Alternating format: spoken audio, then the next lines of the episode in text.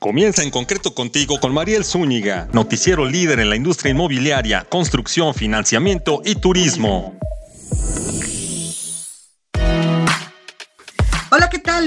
Buen día. Yo soy Mariel Zúñiga y les presento su noticiero en concreto radio, con noticias de todo lo que se construye en México. Hoy, en el panorama inmobiliario, platicaremos con Jesús Orozco de la Fuente, director general de PINSA en México, quien nos brinda un escenario actualizado de cómo impacta el aumento de precios de los inmuebles, su venta y cómo se ve el panorama inmobiliario aún con el incremento de las tasas de interés y las hipotecas. En temas de consulta a tu experto, el presidente del Colegio de Notarios de la Ciudad de México nos cuenta sobre los beneficios de las jornadas notariales a las que hay que acudir. Aquí comenzamos, en concreto, construyendo soluciones para un futuro mejor. Envía tus preguntas, tus recomendaciones a las redes de en concreto, arroba Mariel bajo en Twitter. Conéctate y comenzamos. Resumen y agenda de la semana. Hola, esta es la agenda y resumen de la semana. Noticias del mercado inmobiliario. Fibras inmobiliarias en México alcanzan máximo histórico en BMW. Las fibras inmobiliarias Prologis, Terrafina y Macquarie tocaron máximos históricos en la Bolsa Mexicana de Valores, de acuerdo con Investiging.com. En el mes de febrero, Terrafina y Macquarie marcaron máximos históricos en acciones dentro de la BMW de 35.42 pesos y 32.23 pesos respectivamente. Al mes siguiente, Prologis registró un precio récord de 68.16 pesos. De esta manera, las tres empresas destacaron por su participación en la Bolsa Mexicana de Valores. El valor de los inmuebles en Querétaro incrementó más del 10%. La presidenta del Centro Estatal de Profesionales Inmobiliarios del Estado de Querétaro, Mara Morales Mireles, notificó que durante el 2022 incrementó un 10.6% el valor de los inmuebles en la entidad. Señaló que en el Estado de Querétaro se han estado colocando un 75% de los 2.580.000 productos que actualmente están en oferta además de que el sector de la vivienda media y residencial fue el más beneficiado, con un aumento del 9% y un 8.7% para la vivienda económica. Noticias de la vivienda. Infonavit va por viviendas en zonas de nearshoring. Ante la llegada de empresas por la relocalización de las cadenas de suministro, mejor conocida como nearshoring, el Infonavit tiene una propuesta para detonar la construcción de vivienda en las zonas del país más beneficiadas por este proceso tiene planeado identificar a los 50 municipios de mayor crecimiento en donde ya existen cadenas productivas, pero que carecen de ciertos servicios para ser aún más atractivos para la relocalización de las empresas, dijo Carlos Martínez, su director general. Noticias del turismo. Una derrama económica de 87.050 millones de pesos por consumo de servicios turísticos en los destinos del país se espera en México con motivos de los dos fines de semana largos del mes que se celebrarán durante mayo. La Secretaría de Turismo del Gobierno de México, Miguel Torruco Márquez, informó que del 28 de abril al 1 de mayo, con motivo del Día del Trabajo, y del 4 al 7 de mayo, con motivos de la conmemoración de la Batalla de Puebla, se estima la llegada de 2.872.000 turistas a hoteles. De estos, 77.2% serán nacionales. Hasta aquí el resumen de la semana. Soy John Marilo Zúñiga y continuamos con En Concreto Radio con Mariel Zúñiga. Panorama Inmobiliario. Platicamos con Jesús Ramón Orozco de la Fuente, director general de en México, quien nos cuenta lo complejo que se ve el mercado inmobiliario, pero las oportunidades que se presentan y sobre todo, qué está pasando con las hipotecas que están cayendo y por qué. Escuchen, aquí vamos.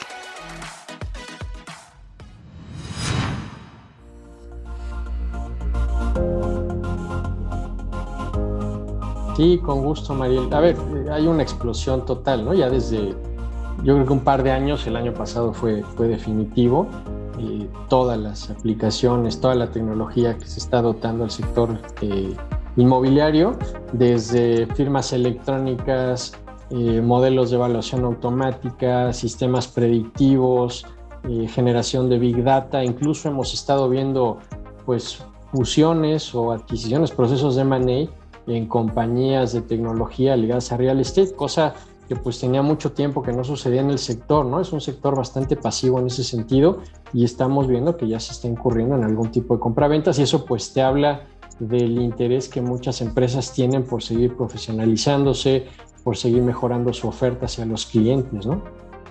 bueno, las generaciones siguen avanzando, ¿no? El tiempo no, no para y cada vez están ocupando pues las posiciones en cuanto a la decisión de compra, ¿no? Eso y también mencionábamos la, importancia de las mujeres en estas decisiones de compra.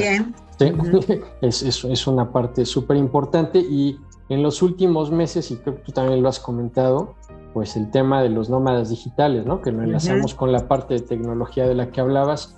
Eh, eso no sería posible si no existieran todas las bondades de conectividad y, y, la eliminación de la presencialidad en muchos trabajos, ¿no? Pueden estar trabajando para empresas norteamericanas ganando en dólares y viviendo aquí en la Condesa o en la Roma, pues de una situación mucho mejor. El otro día veía una nota, y perdóname porque no recuerdo la fuente, pero decía cómo evitar la, la crisis en Estados Unidos y parte de las soluciones era moverse a México. ¿No? Sí, a ver, la, parte de la migración asiática creo que corresponde mucho. A ver, una, ya, ya había una colonia coreana muy grande en México. ¿no? De hecho, nosotros aquí en el edificio lo, lo, vivimos, debe haber cuatro o cinco pisos ocupados por empresas coreanas eh, y lo notas aquí a la redonda, pero toda la parte del sector automotriz en el corredor bajío, pues bueno, eh, ahí está la demanda, ¿no? Cada día llegan más empresas asiáticas en, la industria automotriz y de otros ¿no? electrodomésticos. Y, pues eso genera una migración. Yo, por otro lado, está la parte norteamericana y canadiense que ya decías, que eso, pues bueno, es, es, por la movilidad y por todas las ventajas pese a los temas de inseguridad que tenemos en el país, México sigue ofreciendo muchísimas ventajas en cuanto a muchas libertades que ya no se tienen en, en otros países y pues el, el, el, ¿cómo se llama? La, el cómo le rinde el dinero, ¿no? ¿Cómo le rinde? Que eso por otro lado pues genera efectos pues, complicados, ¿no? Podríamos etiquetarlo de esa manera para, para el mercado mexicano, ¿no? Con la famosa gentrificación y los aumentos de valores para quienes ganamos en pesos, ¿no? Tienes una masa ahí para, para, otorgar hipotecas impresionante, ¿no? Ahorita pues es un mercado que se está yendo la mayoría al mercado de arrendamiento, no está mal, pero pues si puedes generar hipotecas con bancos transnacionales y demás, pues funcionaría muy bien. Hace, tú lo comentaste, hace muchos años funcionaba eh, con algunos bancos que tenían presencia sobre todo en la parte sur de los Estados Unidos, eh, para captar el dinero de los migrantes, ¿no? Que para que pudieran colocarse hipotecas y se pagaran allá finalmente pues no, no ha cuajado porque pues muchos de esos bancos dejaron sus posiciones en Estados Unidos. Eh, y por otro lado también la migración norteamericana que había antes de la pandemia pues bajó muchísimo por los temas de inseguridad, ¿no?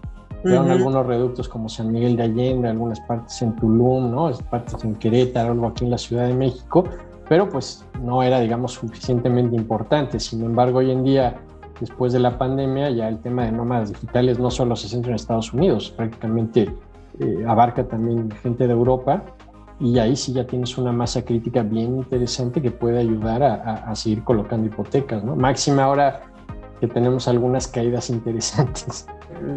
Muchas veces, y, a, ver cómo lo digo sin herir susceptibilidades, se juega mucho con la capacidad de compra de quienes consumen productos residenciales y no necesariamente con, con, el valor de mercado de las propiedades y eso podría tender luego a, a tener subidas, pues no, quiero decir artificiales, tampoco es que nos lleven a, a, burbujas, porque si hubiera sido el caso eso ya hubiera reventado hace varios años o un par de años al menos y pues la verdad es que no, se sigue consumiendo vivienda, la gente sigue, eh, se siguen conformando familias, se sigue teniendo la necesidad de tener un hogar, la gente se sigue independizando, este, familias como tú las quieres definir, ¿no? Definir, este, de todo tipo. De todo tipo. Ahora hay una diversidad impresionante de cómo se concibe lo que es una familia y lo que demanda ahora una familia moderna en, cuanto a una vivienda. Pero al final la gente sigue necesitando un techo donde vivir, ¿no? Entonces, pues eso se va a seguir dando sin ningún tipo de, problema, ¿no? Yo eso no creo que, que se pueda detener.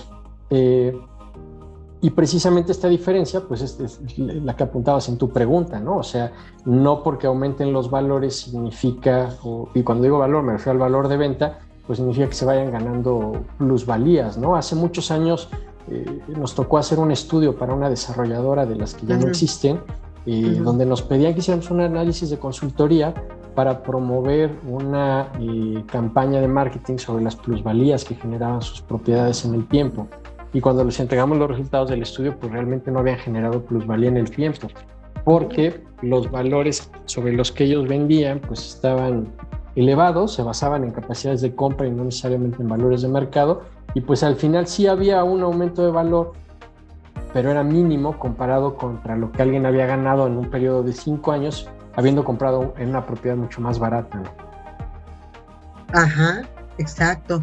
Y es que eh, puede, puede llegar a pasar en este caso hipotético, Jesús, que por ejemplo alguien ahorita compre un departamento, por decir ejemplo, ¿no?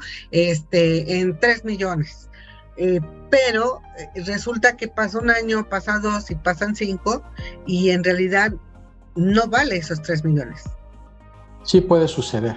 O sea, hay zonas que están sobrevaloradas o, insisto, se juega con las capacidades de compra y pues realmente se, se adquieren productos caros, ¿no? Normalmente pues tomamos decisiones muchas veces impulsadas por temas pues eh, aspirar a algo más o movernos a alguna zona que se pone de moda y demás.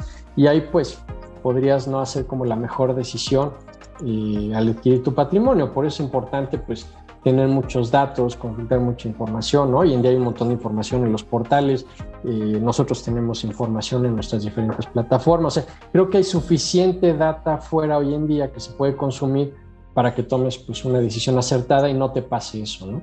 No tomente hay pues caída en la colocación hipotecaria, ¿no? Yo creo que eso ya es un tema que todos lo tenemos presente. Te lo decía antes de, entrar a la, a la conferencia, no es un tema privativo de México, nosotros en el grupo lo estamos sufriendo en prácticamente todas las geografías donde estamos.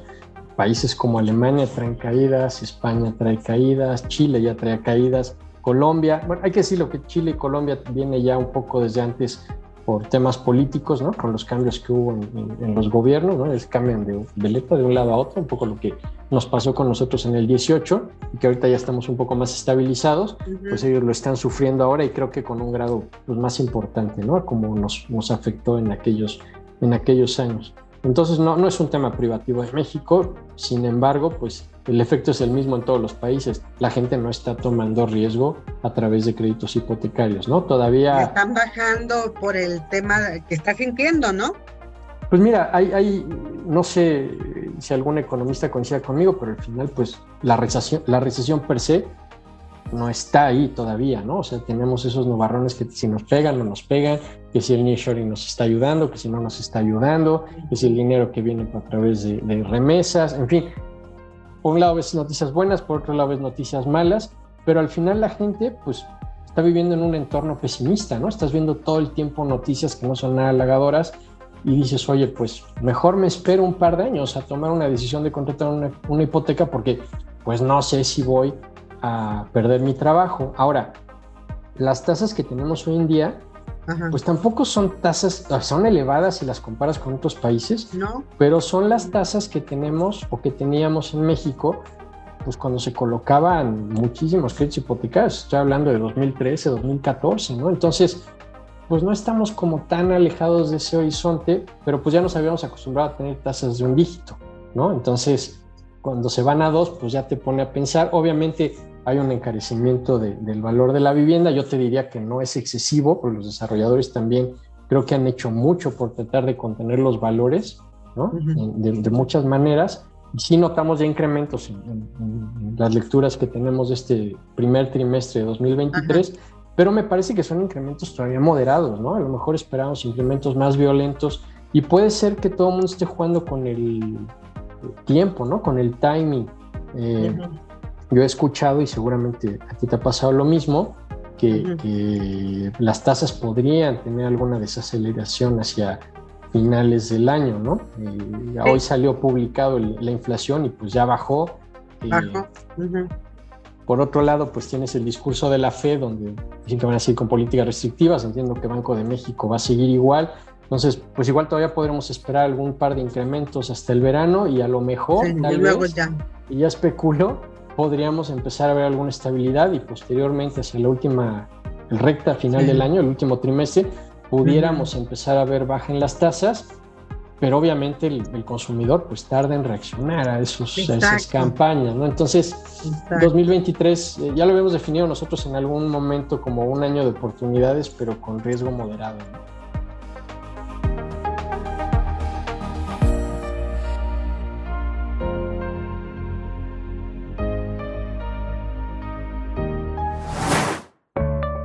Invito a conectarte en nuestras redes sociales de arroba en concreto. También me encuentras arroba Mariel bajo en Twitter. Por supuesto, puedes eh, sugerir, comentar, recomendar qué tema, a quién quieres escuchar en este espacio. ¿Cuánto vale tu propiedad?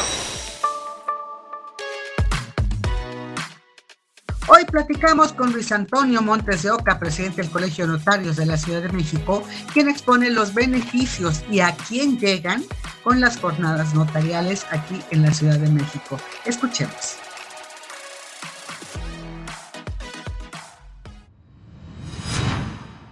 Eh, las jornadas notariales es un programa que empezó eh, por iniciativa del eh, gobierno de la ciudad, junto con el Colegio de Notarios, hace pues, cerca de 20 años. Estamos por cumplir 20 años. Y entonces... el Colegio de Notarios de la Ciudad de México. Bueno, en aquel tiempo todavía Colegio de Notarios del Distrito Federal. Exacto. Así Exacto, pero se refiere a que ustedes son los que siempre están dando el primer paso. Muy bien. Y, en su momento. Y se han mantenido durante 20 años, que es lo que comentas.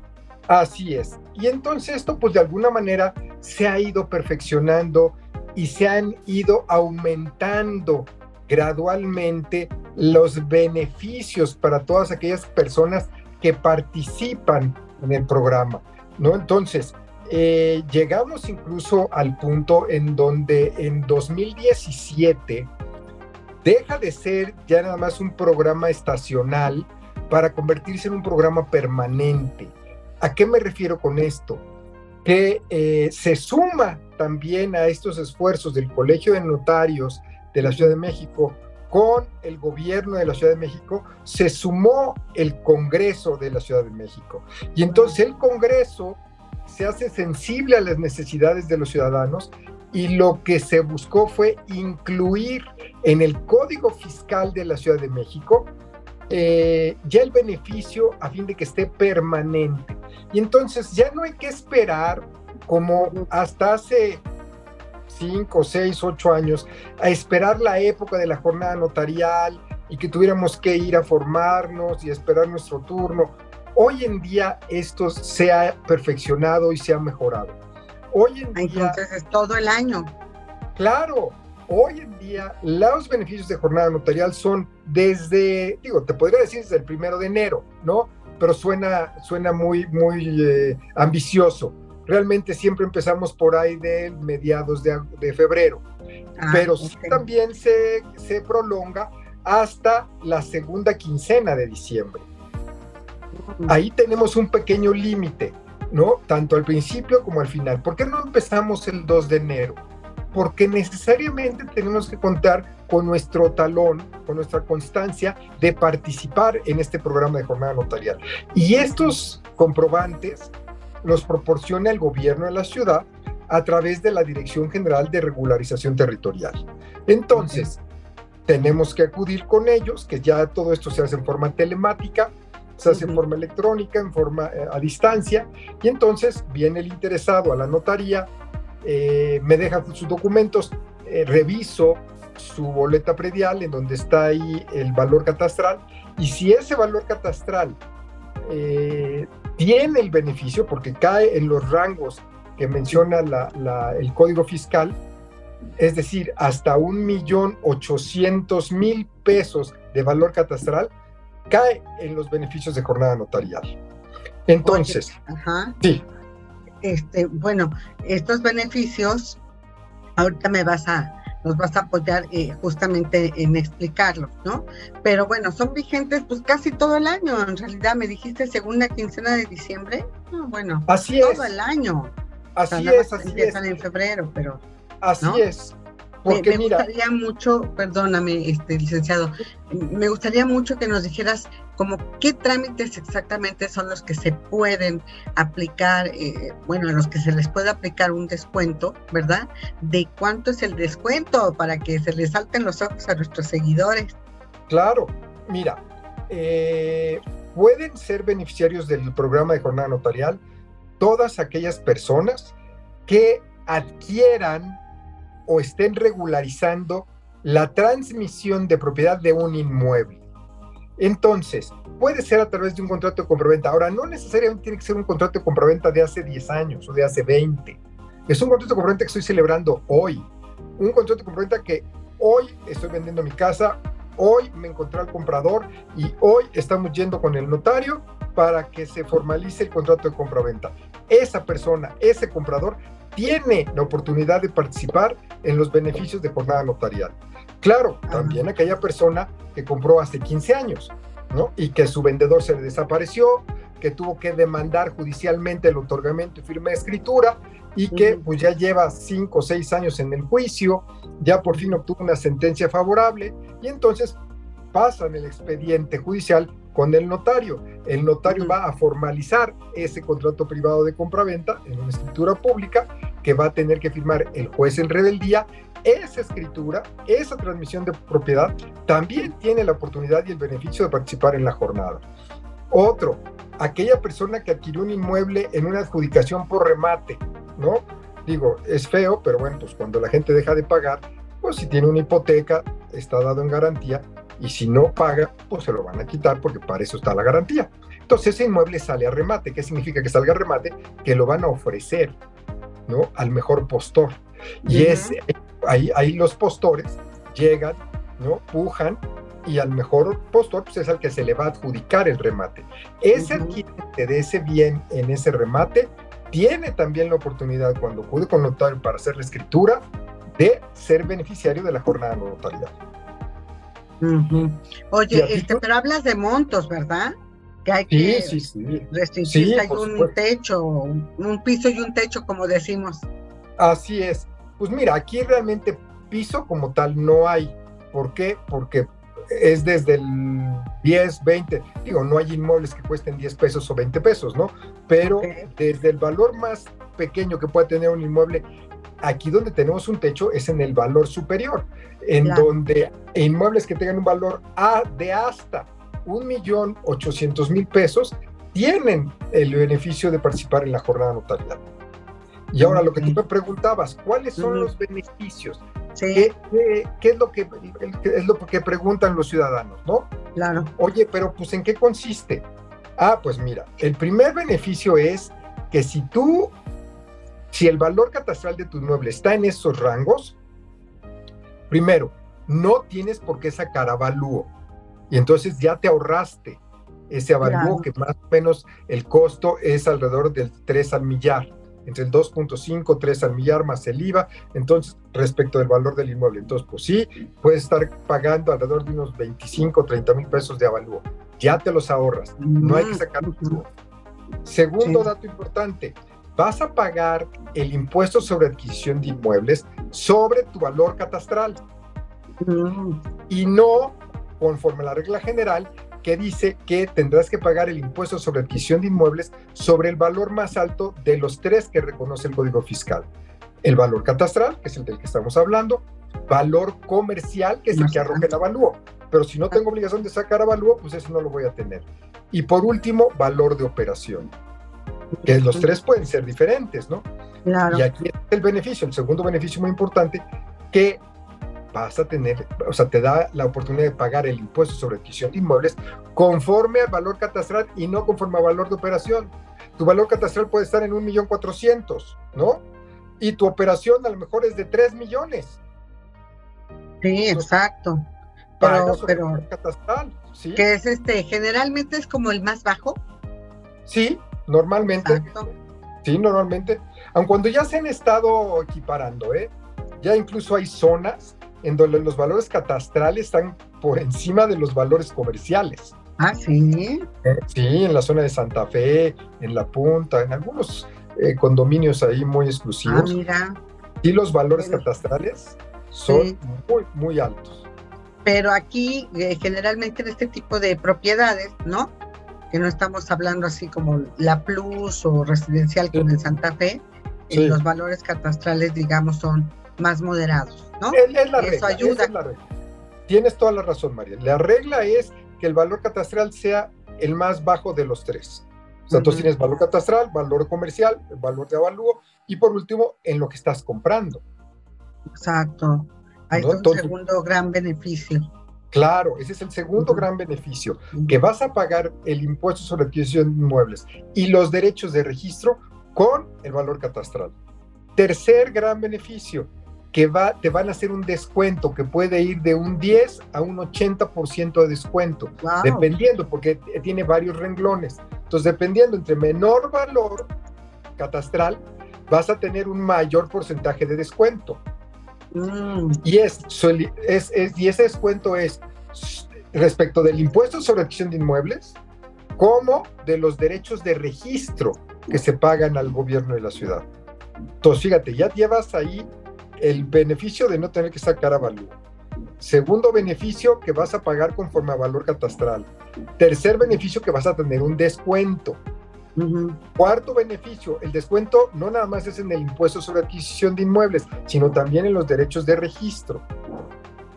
Y como, y como dice el dicho que no hay quinto malo, el quinto beneficio es que los mismos notarios, cuando participa un ciudadano en, en- en la en el programa de, de jornada notarial, les hacemos un descuento en honorarios que puede ir de un 10 a un 30% de descuento en honorarios notariales. Wow.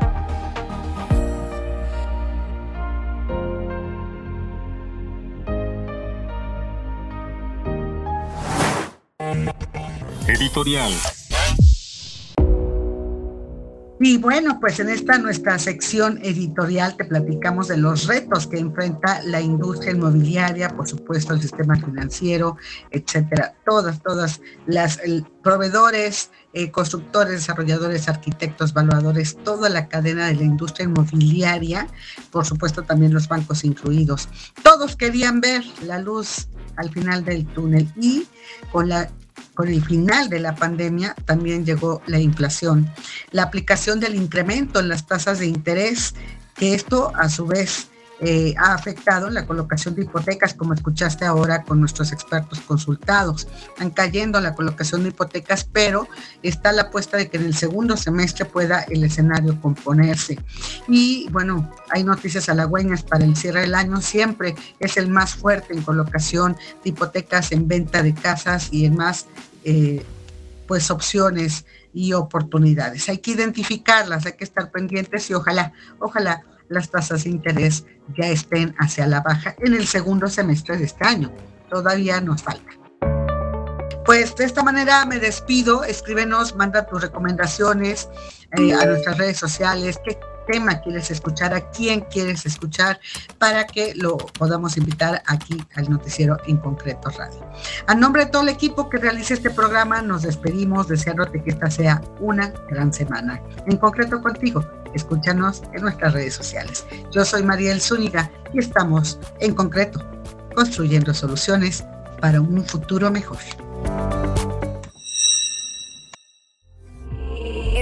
Concreto con Mariel Zúñiga, el programa con lo más destacado de la vivienda, infraestructura y la industria inmobiliaria y turística. Entérate de noticias y recomendaciones que te ayudan a ti y a tu empresa. En concreto, soluciones para construir un futuro mejor. Únete a nuestra comunidad. Síguenos en redes sociales. Conoce la información al momento. Twitter, arroba en concreto y Facebook, diagonal en concreto radio. Conéctate con la información. En concreto radio con Mariel Zúñiga. Presentó. presentó.